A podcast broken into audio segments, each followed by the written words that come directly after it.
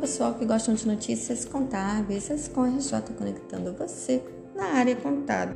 Ah, hoje é dia de DEFIS. Oficialmente, apesar da instabilidade no ECAC, o prazo para entrega da DEFIS permanece o mesmo que havia sido divulgado anteriormente pela Receita Federal, ou seja, a declaração referente a 2021 deve ser entregue até o dia 31 de março, hora Brasília, 23 horas e 59 minutos. Diante do cenário de falhas no ECAC, entidades como o Conselho Federal de Contabilidade solicitou semana passada a Receita uma prorrogação na entrega da DEFIS e também da Declaração de Transferência de Titularidade de Ações, a DTTA. Porém, até o momento, a Receita Federal não se pronunciou. Qualquer mudança estaremos comunicando aqui. Ascom RJ, trazendo mais informações para o seu dia a dia. Até a próxima. Tchau!